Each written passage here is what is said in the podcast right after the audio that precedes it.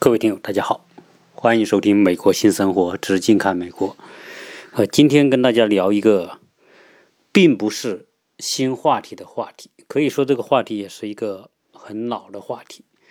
啊，这种凡是我们在美国和中国之间在沟通到美国问题的时候，这个话题经常被触及到。啊，就是很多人到美国来，那么他们都会呃很。不自觉的就要问出一个问题，说为什么你们要去美国？啊，因为我我们现在在美国，那我们很多的听友是在国内的，那对于中美这两个国家之间啊这个问题呢，常常被问问及到，那我就想了，呃，在很比较早之前吧，可以说是在九十年代初，大概一九九三年。那九三年到现在为止呢，应该已经是二十七年过去了。在那一年，我刚刚研究生毕业，我们就到广东去工作。在工作的过程当中呢，我们看了一个当时播的很火的一个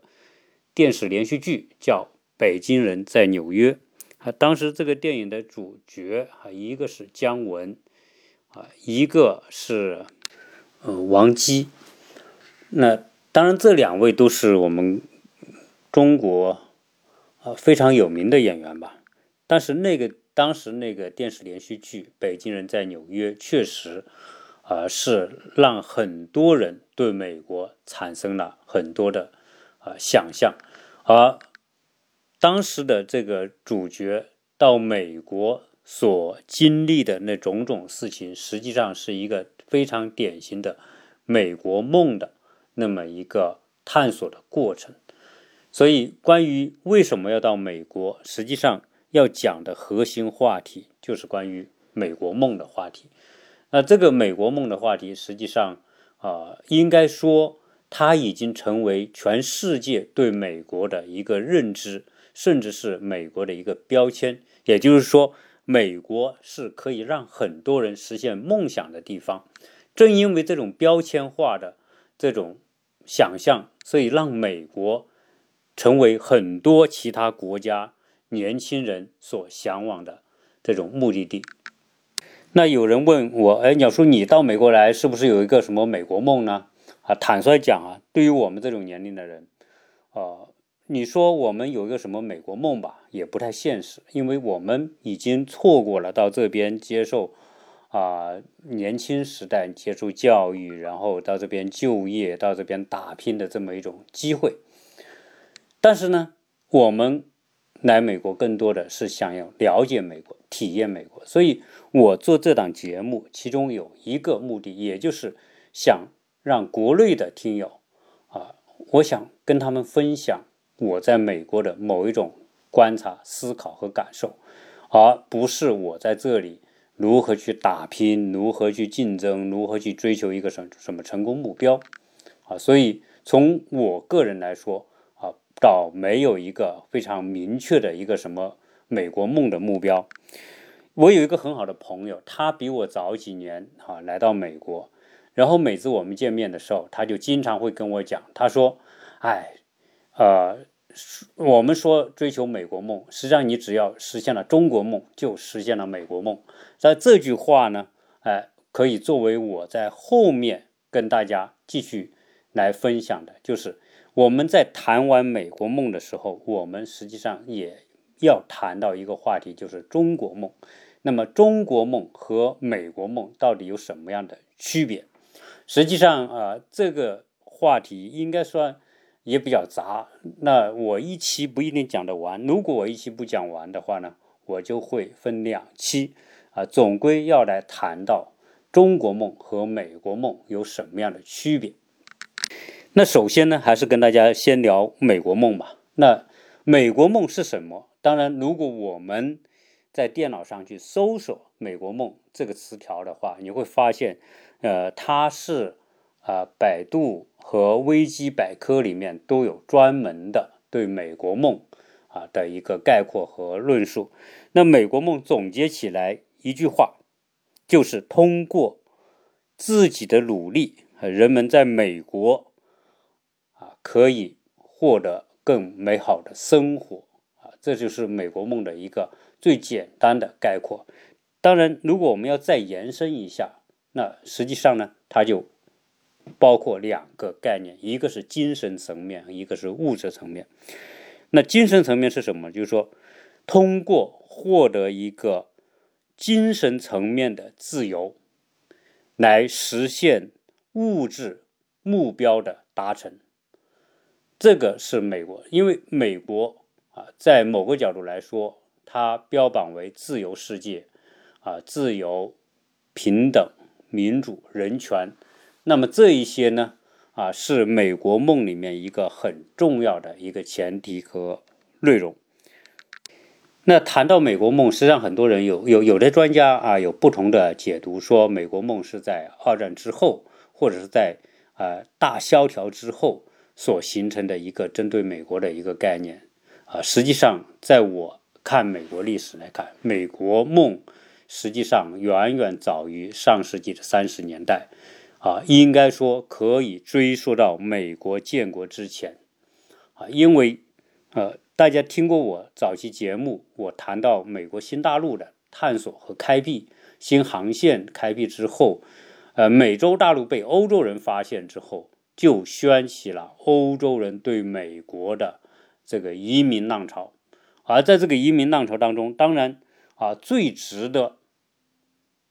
大家关注或者了解的。就是北美的移民，啊，因为实际上从欧洲移民到美洲是包括整个南美洲和北美洲，啊，但是呢，我们讲这个拉丁美洲啊，是整个西班牙、葡萄牙所殖民的范围和内容，但是北美的加拿大和今天的美国这一块地方呢，则是啊英国。法国殖民的地方，啊，所以真正讲到这个美国梦呢，真正啊，应该说是从我们的呃美国和加拿大早期的欧洲人移民美洲的这些历史里面，我们可以看得到，实际上从英国、法国这些早期的殖民者到北美来。寻找机会，那个时候就是美国梦的开始。那早期到北美来寻求、寻找机会的都是什么人？都是英国、爱尔兰、德国、法国那些中下层的这些人。当然，最代表性的是在一六二零年九月十六号。那我们知道，呃，一些。英国的破产的农民、传教士、探险家，他们做了一艘五月花号，那么经过两个多月的航行，来到今天靠近马萨诸塞湾的那个地方。那么他们这个船上有四十一位男性的公民，在他们登上美洲大陆之前，就草拟了一个五月花号公约。当时就叫公约，只是历史我们把它叫成五月花号公约。这个四十一个人所签订的这么一个公约协定，就成为美国历史开端的重要的见证。当时这个五月花号公约大体上是这样描述的，就是说我们这些人到了这块新地方之后，为了更好的发展和管理我们这些人所构成的自治体，为了我们这些人共同的利益，我们应该随时来制定和履行公正的法律、法令和各种条约。同时，我们要保证遵守这些条约。那这个五月花号公约啊，就是美国历史上最重要的文献之一。它实际上是。以多数人的意志啊，成为法律的基础。所以呢，啊，这个五月八号公约也被称为是美国后来走向法治道路的一个重要的基础文件。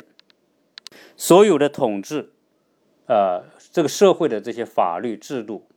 来自于多数人的意志，而不是来自于少数的统治者或者独裁者的呃少数人的意志。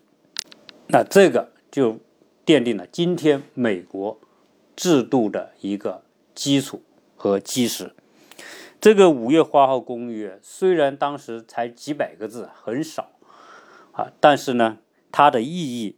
啊，等同于英国一二一五年的大宪章，也和一七七六年的独立宣言啊，以及法国的人权宣言有同等的历史地位啊。那这些宣言和大宪章都是表达什么？都是表达啊对人权的尊重。呃，大宪章实际上在十三世纪，那就很早很早了。那你讲到这个美国独立和法国资产阶级革命，都是到了十八世纪。但是呢，大宪章，英国的大宪章，在一二一五年就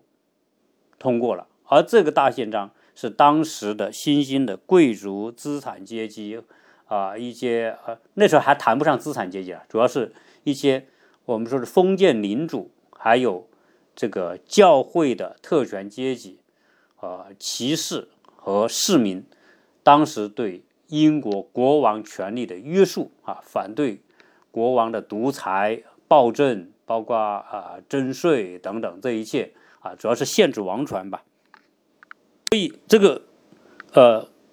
早期的这些英国人到美国来寻找机会，就是美国梦的一个啊。重要的一个早期的过程，而早期来说，它的主要基础就是我们说的多数人的意志所形成的这种制度法律，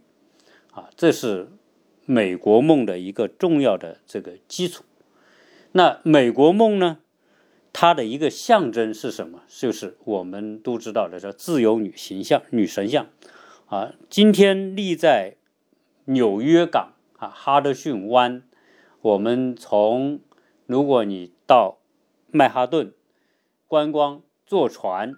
都有一条线路，就是绕过这个自由女神像，同时你也可以登上这个自由女神像。所以，自由女神像呢，成为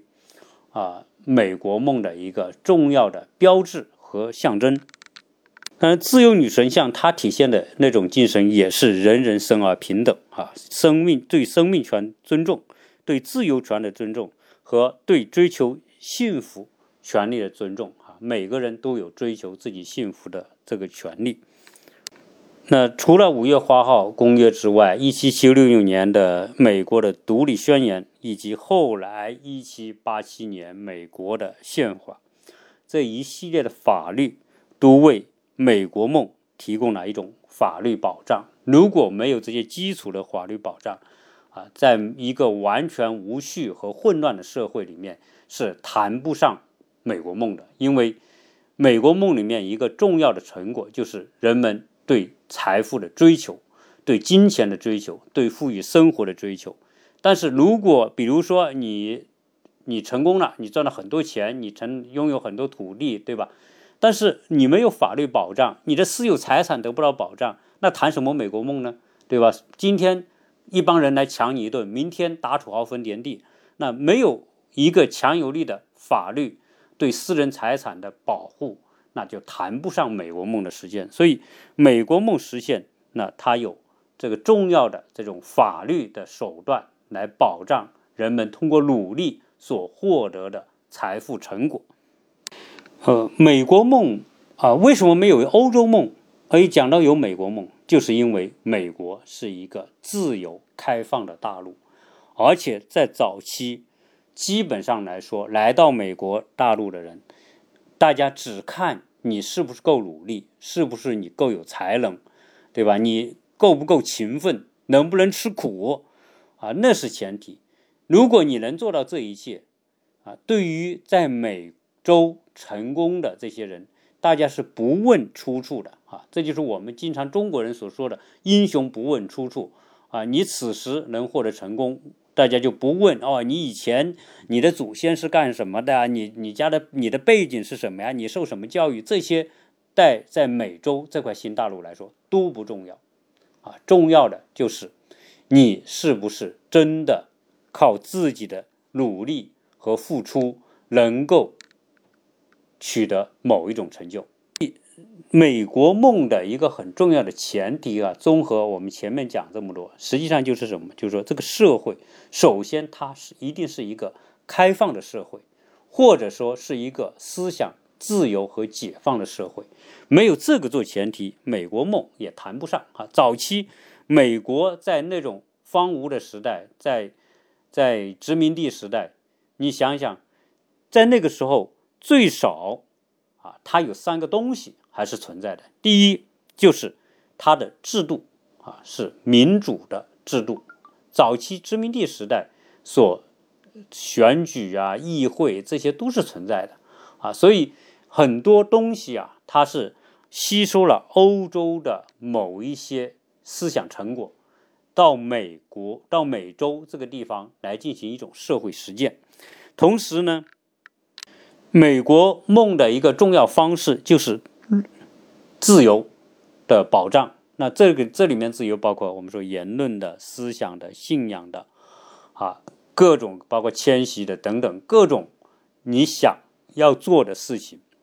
只要不是违反公共意志、不是违法的，这都是你的自由。那当然，我们说它的内容就是一个啊对人权的这种追求，我们说的。这个人权里面有生存权、教育权、工作权、迁徙权和追求幸福的权利，啊，这是所以美国梦呢，它里面啊，如果要解开来看，是有很多内容啊，值得探讨的，啊，不光光是一个说啊，美国梦就是呃追求财富，然后追求金钱啊，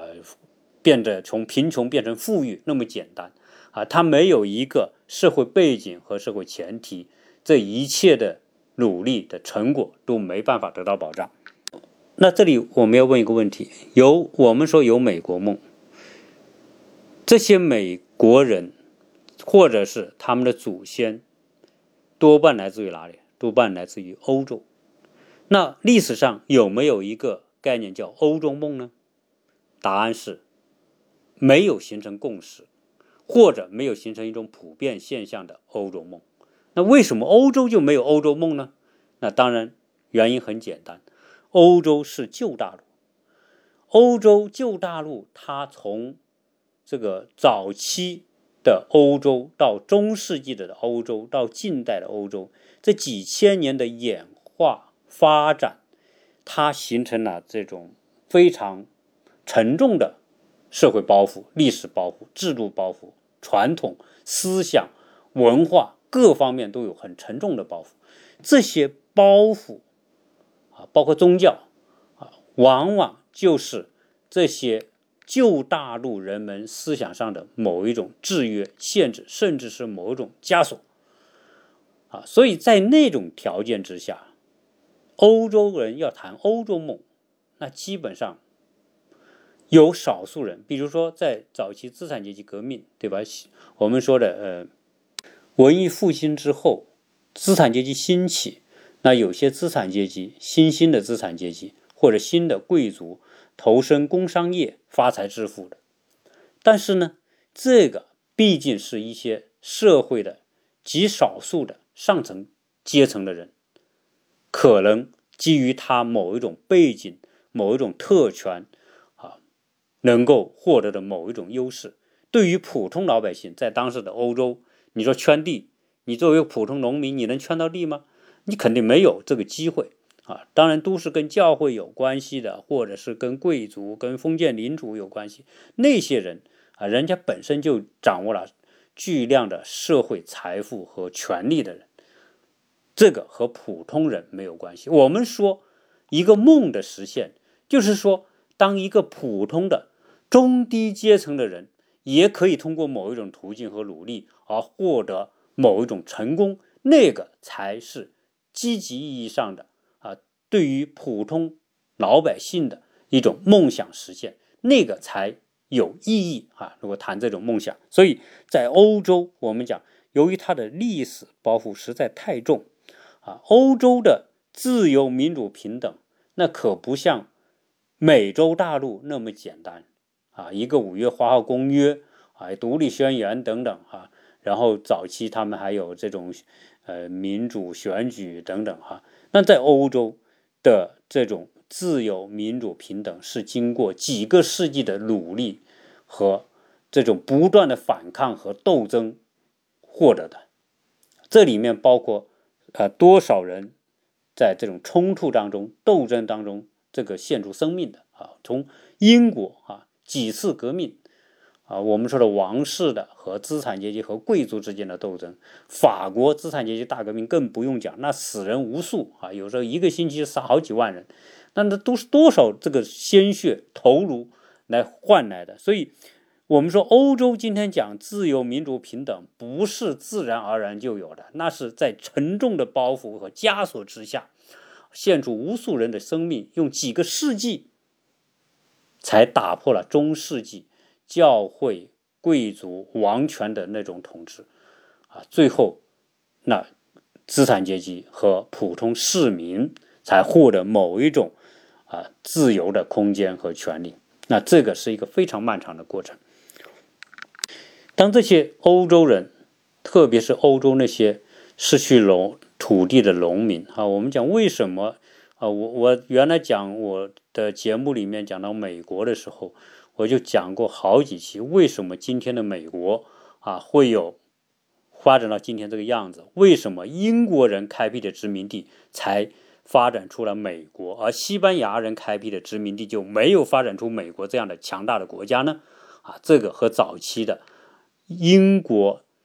移民到北美的这些人，他们多半是农民，有关系啊。正因为北美早期的十三个殖民地，它主要是开垦和种植，是以农民为主，所以才会有美国美洲啊十三个殖民地，后来变成美国十三个州啊。在美国独立之后，然后不停的。以凭着对种植业的那种扩展，而美国的领土不断的向西推进，而西班牙、葡萄牙在美洲的殖民可不是这种组织结构和生存方式啊！西班牙、葡萄牙来这边，说白了，来就是抢黄金、白银、金银财宝的，他根本没有像英国人一样在美洲。建立一个非常严密的、有组织的、系统的这么一种经济结构，啊，美国的呃早期的这种种植园，让美国这个社会打下很坚实的基础，啊，同时你要想到美国这个地方，美到美洲这个地方来，他们扔掉了欧洲的巨大的包袱，所有人来到美洲。大家都基于一种平等的信念，然后呢，五月花号和独立宣言所定下的这样一个社会制度的框架，就是在共同意志之下的啊法律前提下的自由、平等、民主，这个是在欧洲所不具备的。那等于说规则已经制定好，后来源源不断从欧洲移民到美国来的。到美洲来的这些人，他就自然而然的要遵守这边的新的规则和秩序。在这种规则秩序之下，人们抛掉了很多没有必要的那种负担，而需要做的是什么？需要做的就是，你是不是有能力，有开垦一块地，能种出东西来，对吧？你能不能搞出？哎，在一个。比较有秩序的社会，人的能力主要集中在发展生产，这是美国和欧洲的啊巨大的不同。所以，在在美国才会有说，你只要经过自己的努力拼搏，然后呢，你能够获取财富，这个财富就是你的。然后有可能很多人，你想早期欧洲来的，有的是一家一家破产的。啊，或者可能是这个先生先来，然后呢，开开垦地，到稳定之后，后面再让自己的家人过来。总之来说，来到北美的这些英国人为主体的这些拓拓荒者，由于他们是以农民为主，啊，才奠定了美洲，特别是美国早期社会的非常稳定的社会结构，啊，这个是啊特别重要。所以你看，今天为什么在整个美洲最发达的国家就两个，一个是美国，一个是加拿大，就是因为他们是英国农民、爱尔兰的农民、德国的农民、法国的农民，啊，这个是特别有意思的一个历史话题。而美国呢，随着它的这个历史的推进和发展。美国梦就是一个美国历史的啊，和美国历史是同步拓展的一个一个进程啊，就是美国的拓疆之旅，就是美国梦的之旅。美国从东东部沿海啊，后来呢，我们说这个发展这个独立之后向西拓展，向西拓展之后呢，它的空间被放大，美国梦。和美国有巨大的这种拓展空间也是有关联的。你早期殖民地之前，那是东部沿海十三个殖民地，在美国独立之后，英国把密西西比河东岸一直到阿巴拉契亚山脉那么巨大的地方都送给了新独立的美国，所以美国有。无限广阔的拓展空间，很多农民就越过阿巴拉契亚山脉向西拓展，所以美国梦的实现的过程，就是美国空间这个国家空间不断拓展的过程。正因为有空间、有土地，美国梦才能够持续。后来我们说，在美国独立之后不久，在一八零三年。美国又购买了路易斯安那，从法国手里、拿破仑手里，把路易斯安那那块地方，当时花了一千五百万美元买来之后，美国的领土进一步向西扩张，扩张到整个密西西比河流域，那又给了这些美国的农民啊很多的拓展机会。所以，我们讲当时这个在西部圈地。啊，就是跑马圈地，那就是怎么叫跑马圈地？比如说，政府说这块地我要卖，那很多人就人就骑着马来了，说我要买，好买，可以早上八点钟开始，你就骑着马给我跑，跑一个圈，画一个圈，你插旗子，插完之后，你围起来这块地就是你的，这叫跑马圈地。那可见当时因为有这种广阔的空间给大家来拓展。啊，到后来，那自由农民和奴隶制的农民又发生了纷争，对吧？新拓展的地，到底这块地是以自由州的名义加入美国联邦，还是以奴隶州来加入联邦呢？大家又争争执不下之后，正因为这种争执不下啊，奴隶制的种植经济和北方的自由资本主义经济之间发生冲突，导致美国内战。内战打完之后，好，美国统一了。统一之后，继续向西扩展，结果呢，又发现了金矿，在美国的太平洋沿岸，旧金山发现金矿，结果又推动了浩浩荡荡的这些美国人从东部向西去淘金，这都是美国梦。这个过程给了无数多的人想象空间和希望，也源源不断的吸引了欧洲人到美国来寻。求他们的梦想，而这个梦想主要是中下层人民的希望啊。所以说，为什么历史上我们说美国梦的影响那么大，就是因为他对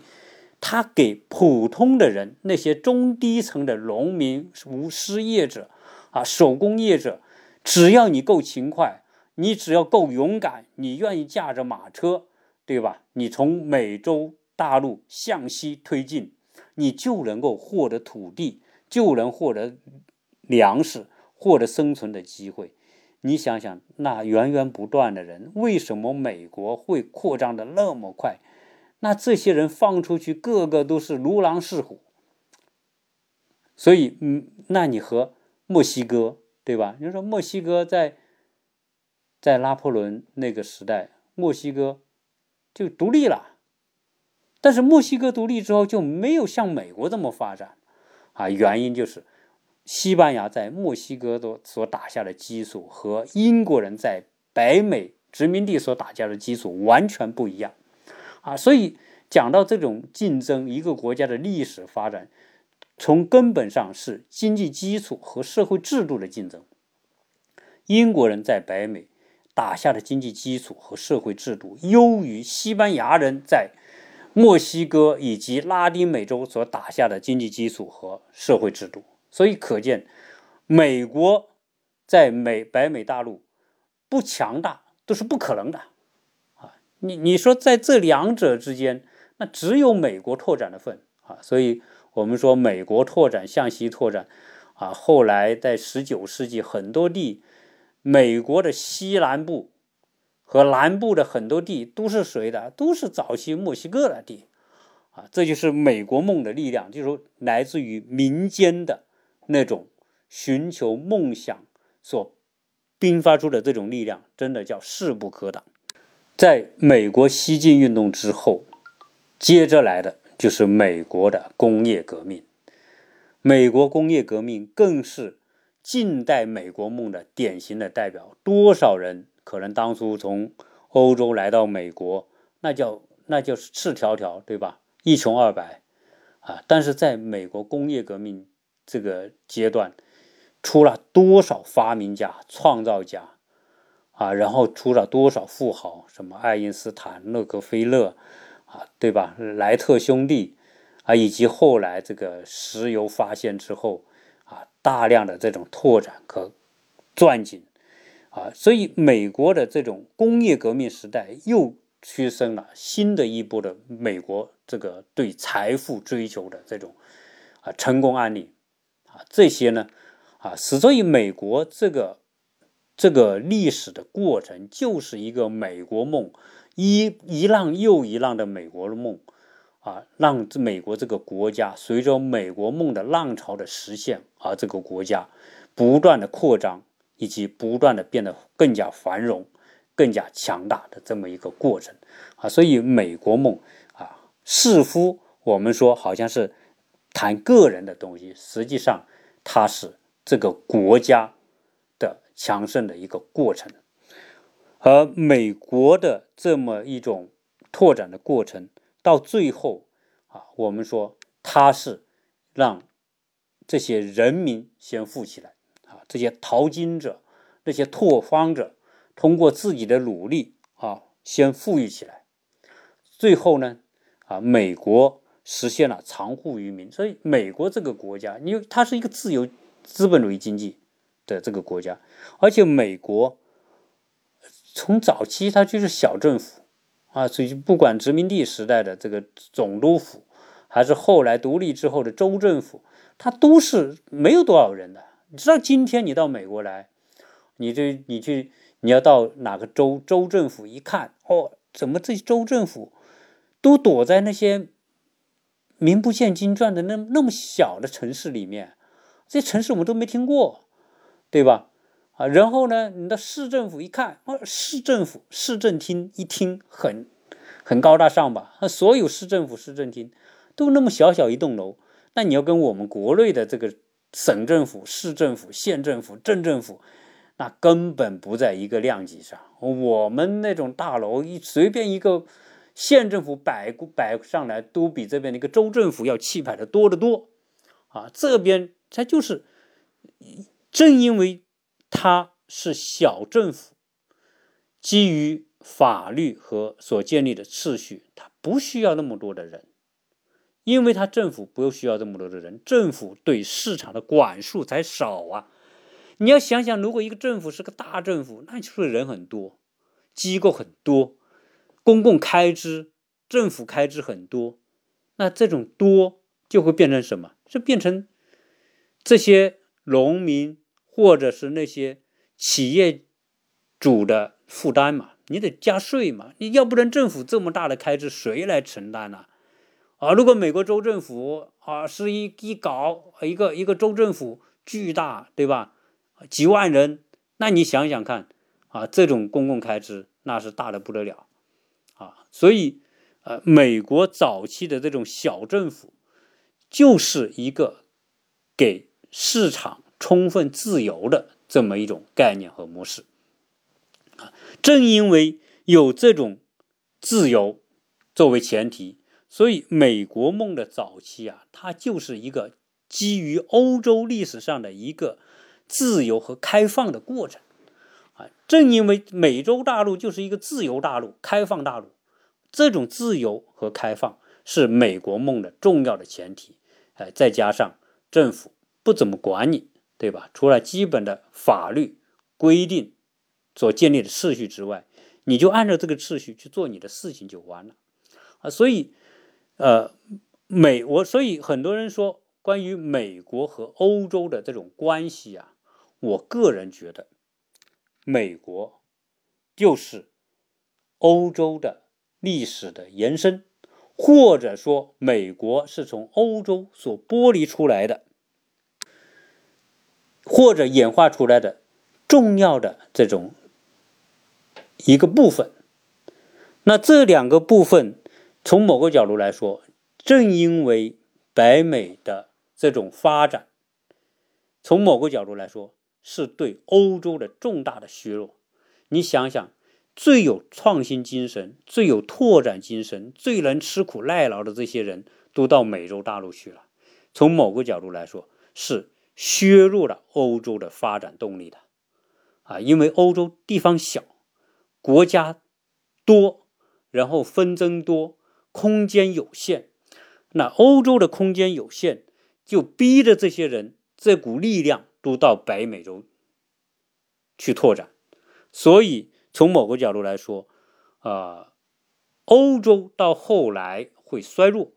以及美国到后来超过欧超越欧洲，它就变成了一种历史的必然。同时呢，美国和欧洲它又有这种必然的那种联系，所以把欧美放在一起去说。还是有相当的这种历史依据的啊，这两个部分，欧洲和美北美这两个部分，它整体上来说，它可以构成一个啊文化体系，或者它的历史是一个大的延伸板块啊，所以呃，从这个角度来说，美国梦啊和有美国梦没有欧洲梦，那就是因为啊。欧洲没有自由和开放的空间，而北美、加拿大、美国有自由开放的空间，来形成了近代史上，那么在新大陆凭空当中出了一个强大的国家——美国。啊，今天的美国成为世界头号大国，是历史的机缘巧合决定了这一切的因素，它前面的这种。因果关系，它的逻辑啊，决定了美国，它注定就是在欧洲历史上所升华出来的啊那些最积极进取力量和人群所构成的一个开创开拓性的国家啊，这种国家成为世界的强国，它就有它的必然性。那由于这个话题呢比较大。我呢，就先把这个作为第一部分，后面我会跟大家继续聊第二部分，就是美国梦和中国梦的一些相关的对比和话题。谢谢大家收听。